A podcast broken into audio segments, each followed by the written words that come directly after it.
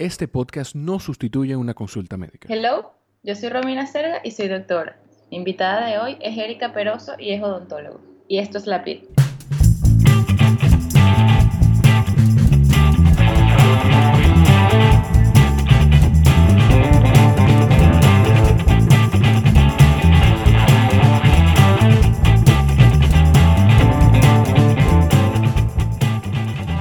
Este podcast para todos aquellos que consultan sus situaciones de salud a un doctor muy popular últimamente, Doctor Google. En este espacio vamos a poder hablar con completa confianza de todo lo que quieres saber, pero que quizás te daría vergüenza preguntar en una consulta médica. Recuerda suscribirte en la plataforma en que nos estés escuchando y si te gusta el episodio, compártelo. Mi invitada de hoy es odontóloga, hizo su especialidad en estética dental en España Actualmente diseña sonrisas impecables y trabaja como profesora en la universidad donde egresó en Venezuela. Además, es mi amiga desde que éramos chiquitas, no jóvenes, chiquitas porque jóvenes todavía somos. Bienvenida a la PIL, mi Eri. Hola, Romy. Buenos Gracias. Buenos días. Qué emoción que aquí. Ay, ay, sí, para mí también, es verdad. Mira que yo desde el día uno lo he escuchado porque me acuerdo de todos los que has hecho. Qué éxito, me encanta. Entonces ya sabes cómo es la, situación aquí. Eh, tú sabes que en estos últimos días de la cuarentena eh, hay dudas de todo tipo de temas de salud. Y de la odontología no se escapa. Eh, hasta yo personalmente tuve en estos días como asunto en los dientes y no sabía si podía ir o no al, odontólogo, tenía un poco de miedo porque obviamente el coronavirus se, se contagia o sea, por la boca, la saliva. Entonces era como sentirme súper expuesta. Eh, en tu caso, cuando comenzó todo el revuelo del coronavirus y toda la cosa, ¿estabas trabajando en esos días? ¿Cómo hiciste? ¿Cómo fue? Cuéntame.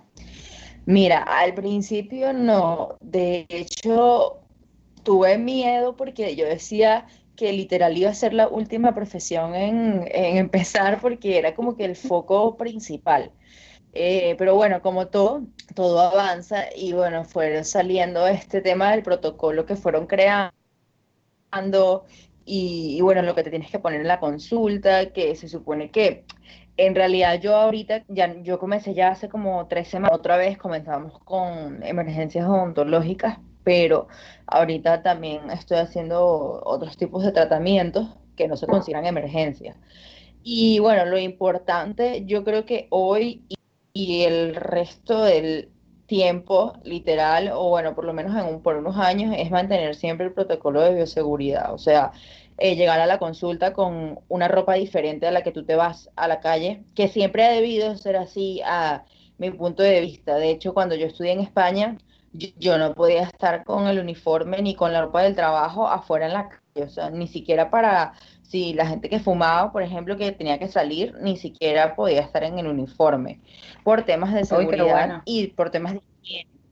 Entonces, ahorita es, más o menos lo mismo, tú llegas a la consulta, pues obviamente te desinfectas totalmente, te cambias de ropa que está limpia, te, pones eh, este, un batolín de cirujano arriba, que es desechable, tu gorro de enfermera, tu gorro de cirujano, eh, tu tapabocas, tus lentes de bioseguridad, la careta, o sea, en verdad totalmente protegida. Y bueno, en teoría, cuando vas a salir, cuando ya terminaste la consulta, otra vez desinfectas todo y te quitas todo eso, lo botas y te pones la ropa con la que tú llegaste y así te vas a tu casa. Entonces, o sea, dejas todo ahí en el consultorio.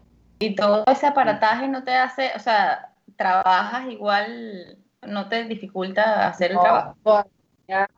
sí, todavía me estoy acostumbrando. O sea, el primer día yo dije, ok, nunca volveré, porque fue, aparte, el calor que te da, porque todo eso está hecho para, para quirófanos en donde hay una temperatura de aire muy baja, en mi consultorio no es así, y menos en el calor que está haciendo ahorita.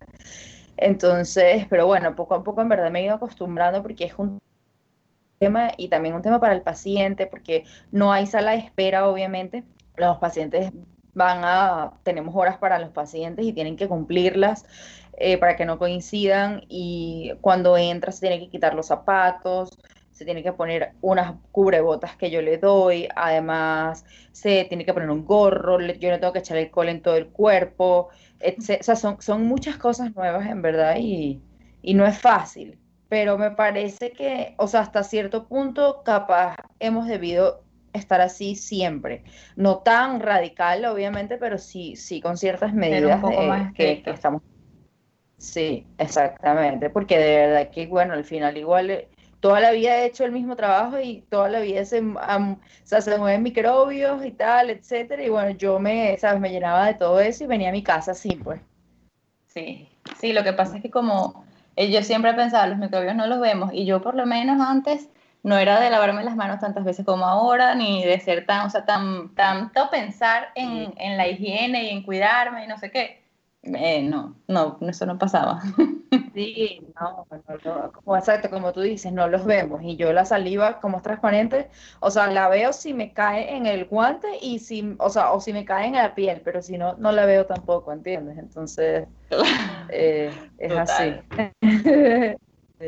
Mira, pero hablando de, de, de las emergencias odontológicas, que eran lo que estaban atendiendo nada más en estos días. Eh, ¿Qué es una, o sea, qué se considera una emergencia odontológica? Sí, una emergencia odontológica, lo primero es si hay dolor. Eh, eso es una emergencia odontológica porque se supone que tú tienes que eliminar la causa del dolor en el momento, porque, o sea, un dolor de muela es como cualquier, un dolor de oído o algo peor, o sea, el dolor de muela de verdad que es inaguantable. Como el dolor de barriga, tú tienes que resolver eso. Ajá, exacto, que, que es como que, o sea, si te tomas algo igual, sabes, no, eh, lo otro que se considera una emergencia odontológica es cuando está eh, supurando, o sea, hay una fístula, hay un absceso en el diente que viene a raíz también de un dolor de muela o de una muela que en algún momento dolió, o sea, es decir, enfermedades crónicas que ya, ya ahorita no están en proceso de dolor, pero igual está, está por ahí, entonces, bueno, esto también es una emergencia odontológica. Y a pesar de que es un tema estético, que se te parta un diente también es una emergencia odontológica porque, pues, o sea, los dientes, además de, o sea, a mí se me parte el diente de adelante. Y es verdad, más que todo es estética porque, bueno, se ve feo, pero al final no voy a morder igual el alimento porque tengo un diente que está por la mitad. Y bueno, ahí empieza toda la formación del bolo alimenticio y todo se comienza a ser diferente por este tipo de cosas. Entonces, bueno, empezamos atendiendo ese tipo de emergencias, pero ya ahorita se supone que si tú te estás cuidando bien y estás manteniendo el protocolo, puedes hacer otro tipo de tratamientos también. O sea que ya estás haciendo otra vez eh, dientes, estética, pues. Sí, estoy haciendo, sí, prótesis, sí, estoy haciendo lo que yo hago normalmente, o sea, corona, prótesis, resina, carilla, lo que sea. Pero bueno, como al final también depende de la prioridad del paciente porque o sea, por el tema económico que están pasando también es difícil, entonces por ahora yo creo que se va a mantener así un poco la odontología de, que igual sea algo como siempre, porque al final la odontología siempre ha sido como un lujo para ciertas personas porque mm, la higiene bucal no es que es muy buena en el mundo, o sea, la, educación. Pero eso es pues, raro, eso es raro porque, porque no debería ser, o sea, la, la salud bucal es demasiado importante. Sí, es demasiado importante, pero no está bien No debería verse como, no debería verse como un lujo. Sí, no debería. Que en realidad no lo, exacto, no debería serlo, porque o sea, al final, pero la gente, igual para la gente siempre es más fácil, bueno, sacarse el diente o cosas así. Pero bueno, sí, ah, ahí poco a poco avanzamos también en eso. Mira, tú sabes que yo puse una cajita de preguntas en Instagram para hacerte. Y eh, tengo varias para ti. Eh, Voy a empezar porque me sentí identificada con esta pregunta que me hicieron, que era es sobre las carillas de resina, porque yo tengo carillas, como tú sabes. Eh, yo cuando era chiquita me caí, tuve, tuve esa emergencia un domingo, me caí jugando y me rompí los dos dientes de adelante. Mi pobre odontóloga tuvo que ir a salvarme en ese momento. Entonces, Em, yo tengo carillas de resina y yo me quiero hacer un blanqueamiento. Entonces, si me hago el blanqueamiento, las resinas no se blanquean, ¿verdad? No, la resina no blanquea. si te haces un blanqueamiento, eh, tienes que hacerte otra vez las resinas casi siempre. ¿Por qué casi siempre? Porque el tono de la resina es verdad que hay veces de por sí lo hacen un poquito más blanco que los dientes, dependiendo del odontólogo que lo haya hecho, el tiempo que tengan en boca, etcétera. Pero casi siempre eh, yo indico, y bueno, pues todo el mundo indica hacer el blanqueamiento antes. De hecho, ponle que tú te hagas blanqueamiento en consultorio, que es un día. Bueno, hay que esperar 10 días para mm, estabilizar el color y luego hay que esperar, yo espero por lo menos tres semanas para colocar la resina por el tema de adhesión. Pero bueno, eso es un tema ya... Y voy a tema, pero no. Con los dientes blancos y las coronas amarillas, las carillas amarillas. Sí, duras un ratico, sí, sí. Pero lo que pasa es que no va a ser, nunca va a ser tanta la diferencia, porque el, o sea, al final los dientes blanquean progresivamente, ¿sabes? Entonces no, no es que tú vas a salir del consultorio y vas a tener eh, los dos dientes, de, o sea, los dos centrales amarillos y los otros de color de la pared blanquísimos. No, eso es mentira. Entonces, por ahí, pero sí, al final en, temas estéticos y tratamientos así más, más largos, sí, el paciente dura un rato ahí que no está tan bonito. por así bueno, tú sabes que yo, yo sabía esa respuesta porque eso me pasó la última vez que fui a Venezuela, me hice un blanqueamiento y un cambio de, las carillas. Y el día que me hicieron el blanqueamiento, eh, yo tenía los dientes súper manchados porque tomo demasiado café. Y entonces se me vio full la diferencia porque las resinas estaban súper manchadas. Y bueno, estaba horrible. Claro, porque sí unos días. Sí, sí. Pues es que sí, la resina también se mancha y, hay, que, hay que pulirla y hay que tenerle ahí su buen mantenimiento porque eh, no es para todo el mundo, pues, la resina. ¿Y cuánto dura una carilla de resina? ¿Cuánto dura una carilla de resina? Lo que pasa es que eso es una pregunta muy subjetiva, porque, o sea, yo te puedo decir, Romy, la carilla de resina dura este, aproximadamente cinco años, tienes que venir cada seis meses para pulirlas, eh, chequear oclusión, tienes que mantenértelas, poco café, si tomas café te cepillas después, por favor y tal. Y tú puedes ir a tu casa y comer de una pepa de mango y pues obviamente la resina no dura los cinco años, ¿entiendes? Entonces, estaba comiendo la pepa del mango y yo, pero no puedes comértela, o sea, es que de verdad los pacientes con carillas de resina y de porcelana, pero un poquito menos los de porcelana, tienen que cuidarse los dientes, o sea, eso es como alguien que tiene una prótesis de rodilla. Sí. Si tú tienes una prótesis de rodilla, mira, no puedes hacer ciertas cosas porque no puedes, ¿entiendes? Porque son prótesis, bueno, igual la carilla de resina que yo soy súper obediente y a mí a veces, o sea, por lo menos que si comer ciertas cosas ay, ahorita ah, costillitas y cosas así que hay que desgarrar, o las hamburguesas, yo las pico por la mitad, intento comerme la de lado, o sea, yo en tantos años con carillas ya uno le busca la vuelta, pero la gente te ve raro, porque, porque tú no puedes comer eso, yo que a mí no me da pena, yo tengo carillas y no puedo, hacer, no puedo hacerlo. Pero, pero como que no hay cultura de eso y tanta gente que tiene carillas y come cosas que no debe, o sea que hay que aprender de eso. manzana. Al final. Manzana, pues. no, manzana es imposible. Chicharrón, o sea, hasta morder un lápiz. Sí, hasta yo les digo a los pacientes, mira, no muerdas un lápiz mientras estés trabajando, un bolígrafo, no desgarres cosas, o sea, no, no muerdas una cinta plástica, o sea, esas cosas. y es todo lo que también le explicas al paciente antes de hacerle el tratamiento estético, en tal caso que él esté buscando eso, pues, mira, o sea, tú yo, o sea, vamos a hacerlo, pero tienes que saber que eso es algo que tienes que cuidar, que no sé qué, etcétera, porque si no, créeme que el paciente está, o sea, cada tres meses con, ahí en, la, en el consultorio, pues. Sí, yo era así cuando era chiquita. Los blanqueamientos dan sensibilidad. Exacto. Cuéntame los blanqueamientos caseros, eh, los blanqueamientos en consultorio, cuáles podemos hacer, cuáles no. El Ok, el blanqueamiento sí da sensibilidad, no voy a mentir, este, pero es una sensibilidad momentánea. El blanqueamiento, hay dos blanqueamientos, el blanqueamiento en consultorio y el blanqueamiento casero.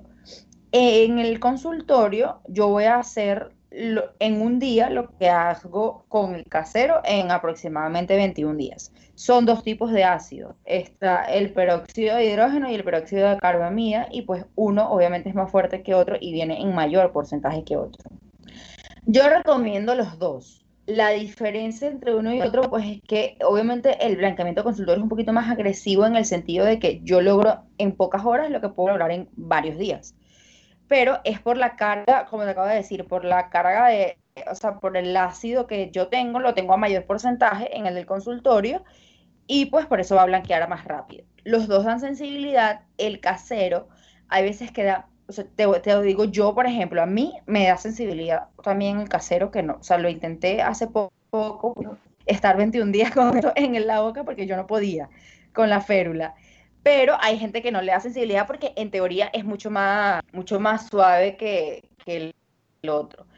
Y eso, los dos son buenos. Yo recomiendo a un paciente que sea responsable y que, sepa que va a hacer, le recomiendo el de la casa, porque como te digo, obviamente siempre es un poquito mejor en el sentido de, lo que le estamos, de lo del, diente, pero no, no, nosotros si hacemos un buen protocolo de blanqueamiento y tú te lo haces con alguien que sepa, no te debería, no te va a pasar nada a tu diente, o sea, no es que lo está, eso hay un mito que dice que, el, yo no sé, antes decían que los blanqueamientos eran malos. sí, porque que se te desgasta el diente porque porque es que te quitan una capa del diente. Entonces tu diente se va quedando flaquito y después se te, se te no Ajá lo que pasa después. Es verdad. exacto. Pero obviamente eso no es verdad. Lo que pasa es que todo en exceso es malo. Y como la gente se obsesiona, pues en cierta parte tú sí le tienes que, como que, sabes, eso, bueno, tú también sabes cómo es uno, o sea, tienes que meterle miedo al paciente, no meterle miedo, sino como que, mira, no es que esto no es que te lo vas a hacer todos los días ni nada. Y como cada vez hay más acceso al público tan fácil. O sea, tú los ves en Walmart, en Target o en cualquier en los supermercados y y entonces por eso te digo, o sea, hay que saber manejarlo con el tipo de paciente que, tengas. Pero eso, ¿Y yo lo recomiendo. ¿Son los que tú dices que se pueden hacer en la casa? O sea, los que venden así normal. eso, a mí me gustan los Crest, eh, las banditas de Crest, esa trae una caja que te alcanza para un tratamiento. Y lo que te digo es ese tratamiento y ya. Hasta ahí blanqueó tu diente. Luego de seis meses, un año, podemos volver a ver para hacer eh, otro, otro mantenimiento y volver a, lograr otro o sea, un color, porque el diente es como la pared blanca. Yo la pinto una vez y me queda blanca y la pinto otra vez y tal, pero luego de que está lo más blanco, ya eso no va a blanquear, así me haga 100 blanqueamientos. Y no todos los dientes blanquean igual. Obviamente hay unos que blanquean más que otros y depende si el tono es grisáceo, si es amarillo o si es eso, tirando más a como anaranjado, que son los tipos de, tonos de, de dientes. También me preguntaron de, por qué el tono de los dientes, pero eso es un tema genético, ¿no? Sí, sí, o sea, puede ser genética o simplemente puede ser que sí, que tengas los dientes más grises, porque al final, por lo menos en mi casa, no todos tenemos los dientes del mismo color, o sea, mi hermana los tira más para grises, entonces eso también, ese color también hay que cuidarlo un poco, porque cuando lo blanqueas, eh, sabes, no, no se ven tan bonitos y bueno, etcétera.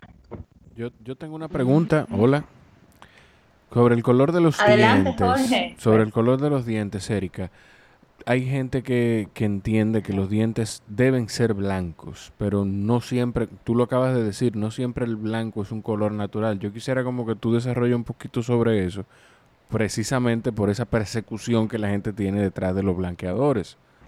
Sí, mira, el, el color, como, como lo acabo de decir, el color de los dientes no son blancos. De hecho, yo estudié estética y soy súper, súper conservadora en todo ese sentido. De, mi, mis carillas no van a ser las blancas que uno ve en la televisión, de verdad, yo creo que nunca, y los pacientes que he tenido que quieren, quieren eso como tal, de verdad que le digo, mira, lamentablemente yo no trabajo así, este, vamos a hacerlo de esta forma, porque siempre la intención de la estética dental es imitar lo natural porque pues a veces es verdad que lo natural no es bonito, o sea, es decir, yo nací con los dientes torcidos, o son más oscuros, o son más blancos, o lo que sea. Pero sí, esto, esto, lo que pasa es que como todo en las redes, en la televisión, etcétera, y, y uno siempre quiere imitar a alguien, y ese alguien tiene los dientes súper blancos, entonces se ha empezado a catalogar como los dientes blancos lo más bonito, pero en verdad no es así. Tú puedes tener una sonrisa súper armoniosa con todos los dientes en su lugar, eh, después una ortodoncia y, que se vea igual de bonito que, una persona que los tiene un poquito más, más blancos. Pero es que es lo mismo que le dije a Romy, que es súper subjetivo. Pero y no, y que la gente se obsesiona, porque por lo menos mi hermana Renata, ya está obsesionada. Ella cada cuatro meses, algo así, se hace blanqueamiento, no sé qué. Obviamente tiene los dientes bellos y me vive criticando porque yo no me hago blanqueamiento hace como un año. Este, me dice, se me ven ya los dientes anaranjados. Sí, eso es así, es lo que te digo, que la gente se obsesiona. Y por lo menos en tu caso, bueno, ya nosotros lo hablamos, pero yo en casos así que ya la paciente tiene mucho tiempo con unas resinas que se le han caído, que se le ponen feas, que toma mucho café, que etcétera, yo siempre recomiendo cambiar a porcelana porque pues obviamente es un mejor material, al que no se le adhieren tantas partículas y más duradero en el tiempo, y etcétera. Entonces, bueno, sería cuestión de, o sea, por lo menos si tú me llegas a la consulta, yo te recomendaría, mira, vamos a hacer un blanqueamiento y vamos a combinarlo capaz con un blanqueamiento casero. Yo hago blanqueamiento en el consultorio y ese mismo día te entrego la férula para que hagamos blanqueamiento en la casa por 21 días. Y manejamos los dos. Entonces, pues obviamente vamos a, obtener un mejor resultado. Y luego de eso haríamos la porcelana porque pues obviamente hay veces que ya es necesario cambiar, pero no todo el mundo tampoco necesita unas carillas ni de resina ni de porcelana, o sea, hay cosas que ya simplemente con un blanqueamiento se ven mejores, pues.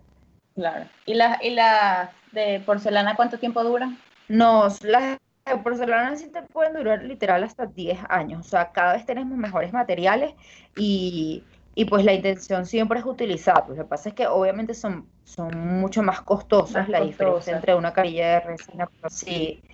Y la, eh, trabajar con un buen técnico también genera eh, un costo mayor, que es lo más importante porque el trabajo de carilla de porcelana y todo lo que hagas con porcelana depende, o sea, es 50-50, 50 el odontólogo y 50 el técnico dental. Y tienes que trabajar con un buen técnico para que tengas los mejores resultados. Y este sí, pero duran aproximadamente, pueden durar hasta 10 años, pero como te digo, esto, o sea, yo le puedo capaz un paciente que come chicharrón, muerde el lápiz, se muerde las uñas, etcétera, no es un paciente indicado para ningún tipo de carilla porque no le va a durar por los hábitos. Claro, por el maltrato que le va a dar a esas pobres carillas. Sí, Mira, ¿y por qué nos da la sensibilidad? ¿Por qué nos da sensibilidad en los dientes? Eh, en general o cuando nos hacemos el blanqueamiento? bueno, las dos. Eh, ok. Bueno, cuando nos hacemos el blanqueamiento, por como te dije al principio cuando empezamos a hablar de esto, es un ácido este, que estamos colocando en el diente. De hecho, si tú, si yo estoy blanqueando, él pone que yo blanquee sin, sin guantes y mis manos se llenan del ácido, se me van a quemar, o sea, se me van a poner blancas como a la media hora va a volver a su va a volver a su a su estado natural, ¿verdad? Porque no es que se me va a abrir un hueco en el dedo, pero sí se me va a poner blanco, o sea, es un ácido bastante fuerte y pues en ese momento que logra ese ácido, eh, el diente tiene tres capas y la capa, la primera capa, la capa se llama esmalte y eh, la superficie, esos son, el, el esmalte tiene como unos tubitos, ¿verdad? Unos punticos. Y el ácido entra en esos punticos y los abre. Por eso es que también te decimos que no puedes tomar café y no puedes tomar nada de eso durante ese tiempo, porque como te dije que es Claro, entonces yo te pongo el ácido hoy, pero eso va a durar un ratico haciendo efecto en tu diente porque penetra. Y por eso es que se blanquea el diente como tal. O sea, te estoy, te estoy explicando para que todo el mundo lo, un término de que todo el mundo lo entienda, pero obviamente la, esa es la idea. O sea, te estoy diciendo y tu vida, pero así. Entonces, nada, ¿qué pasa? Que pues obviamente eso genera sensibilidad, que esto se abra y que el ácido entre en, en, el, en el diente, por así decirlo, genera sensibilidad. Estoy utilizando un ácido que se llama peróxido de carbamida y que tiene menor porcentaje de acidez. Entonces, pues obviamente eh, es menos fuerte y me va, y aparte lo uso todos los días, por eso tiene que también ser menos fuerte y me va a generar un poquito menos sensibilidad, pero hay gente que le genera igual sensibilidad y hay otros que llegan después de 21 días, yo, ay, ¿cómo te fue? No, perfecto, no sentí nada y yo, que ojalá yo fuese como tú, porque, o sea, yo no puedo, pues. Y eso que yo lo recomiendo en personas que tienen mucha sensibilidad, un día sí, un día no, cuando te lo haces en la casa, pues. Ah, ok, eso es importante, eso es importante saberlo. Eh, y otra pregunta, ¿necesito ortodoncia antes de hacerme carillas? Lo que pasa es que no tengo que saber cuál es el paciente, a ver qué necesita ortodoncia, exacto. O sea, si necesita ortodoncia y por qué necesitaría carillas en tal caso. Pero sí, 100%. Lo primero es hacer la ortodoncia y luego la carilla, porque en base al resultado que obtuvimos en la ortodoncia, vamos a ver de verdad si necesitamos carillas o no, si se puede modificar simplemente con un borde incisal, que es esos bordes que se hacen con resina eh, al final del diente o al principio, no sé cómo decirlo, pero que también pueden generar cambios en la sonrisa y se ve muy, muy bonito. Entonces, pero sí, 100% necesitas ortodoncia antes de, de las carillas. Y una última pregunta. ¿Por qué alguien con buena higiene dental puede tener caries? Ok, esto es una pregunta súper controversial y sé que la hacen demasiado. De hecho, hasta en las mismas casas, es como que mi hermana nunca se cepilla los, dientes y yo sí, ella no tiene cariño. Sí. Pero eh, primero depende muchísimo del tipo de esmalte de la persona. Hay, hay esmaltes más débiles, eh, te lo digo con este término porque para que lo puedan entender, existen también em, condiciones como que mm, genéticas del esmalte, puedes tener un esmalte que no se desarrolló bien durante el embarazo porque tu mamá tomó ciertos medicamentos o por cualquier motivo, ¿verdad? Que bueno, son muchísimos, entonces bueno, ya por ahí se supone que tú eres más predisponente, ¿verdad? A sufrir de caries que cualquier otra persona que pues no tiene esto. Además, eso también va a depender del pH de la saliva, esto influye también en la, formación de la caries dental, que es una enfermedad.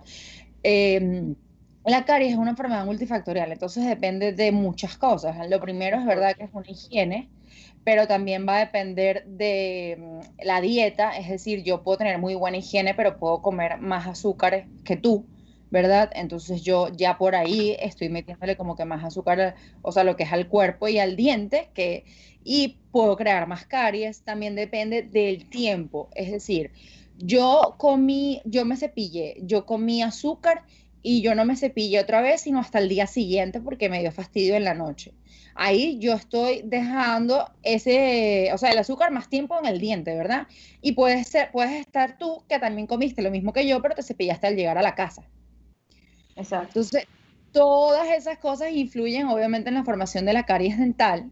Eh, y como te digo, para que la caries dental se dé, tienen que cumplirse todos esos factores que te acabo de decir, o sea, el tiempo, el microorganismo, el, el ¿cómo se llama? La superficie dentaria y, y eso. Entonces sí, y, y, además muy, muy importante y muy poco utilizado el hilo dental.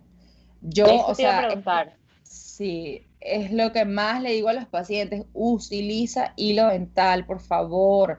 O sea, la, formación de caries interproximal, es decir, la que se forma entre un diente y otro, es increíble la cantidad, porque además no las vemos hasta que ya duelen o hasta que ya se me partió el diente.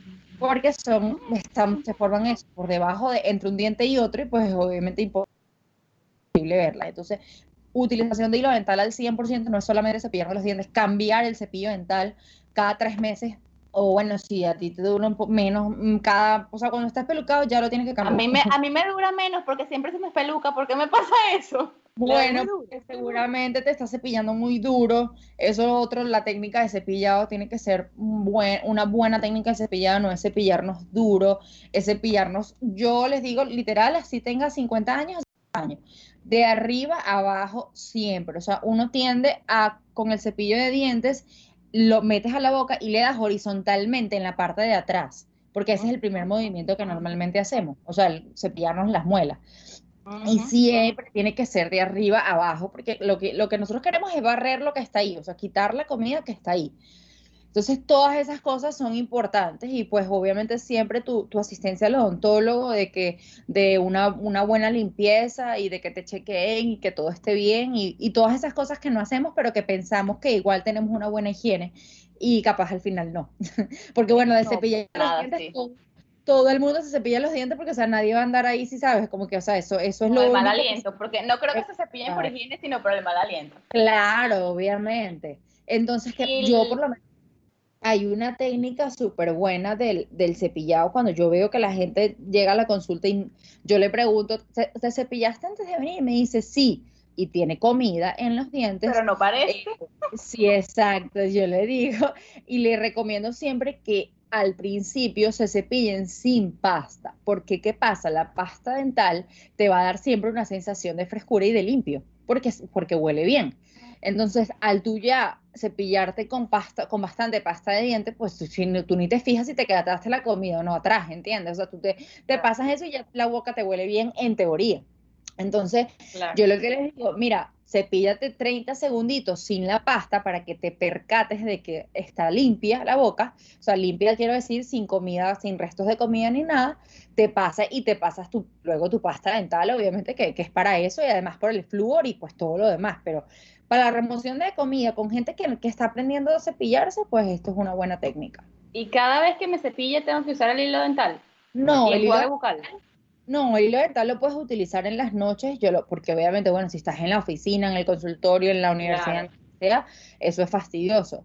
Pero, pero en las noches siempre, porque la gente me dice, no, yo lo estoy usando otras veces a la semana, no sé qué, yo no, o sea, úsalo por favor todos los días, al menos un día sí y un día no, porque crear la costumbre del hilo es fastidioso, o sea, como que es, como que, ah, bueno, es el hilo dental. ¿Y el, y el Waterpik ¿Qué tal es? Esa es muy buena también, igual es bueno, yo lo recomiendo también en pacientes con ortodoncia, que no puedes pasarte el hilo dental, no lo puedes utilizar, y es un fastidio, obviamente, siempre tienes esos restos de comida ahí, es muy bueno el Waterpik, lo recomiendo. Y con respecto al hilo dental, no todos son buenos, igual que los cepillos dentales, o sea, yo siempre que alguien me pregunta, le digo, invierte el dólar de más o el dos dólares, o sea, porque hay uno de 0,99 y uno de 3 dólares, compra el de 3 Igual el hilo dental, o sea, el de 0,99 no te va a pasar y te vas a hacer daño y va a ser muy grueso o lo que sea. Entonces, o sea, al final es ¿Y los cepillos de dientes esos de bambú?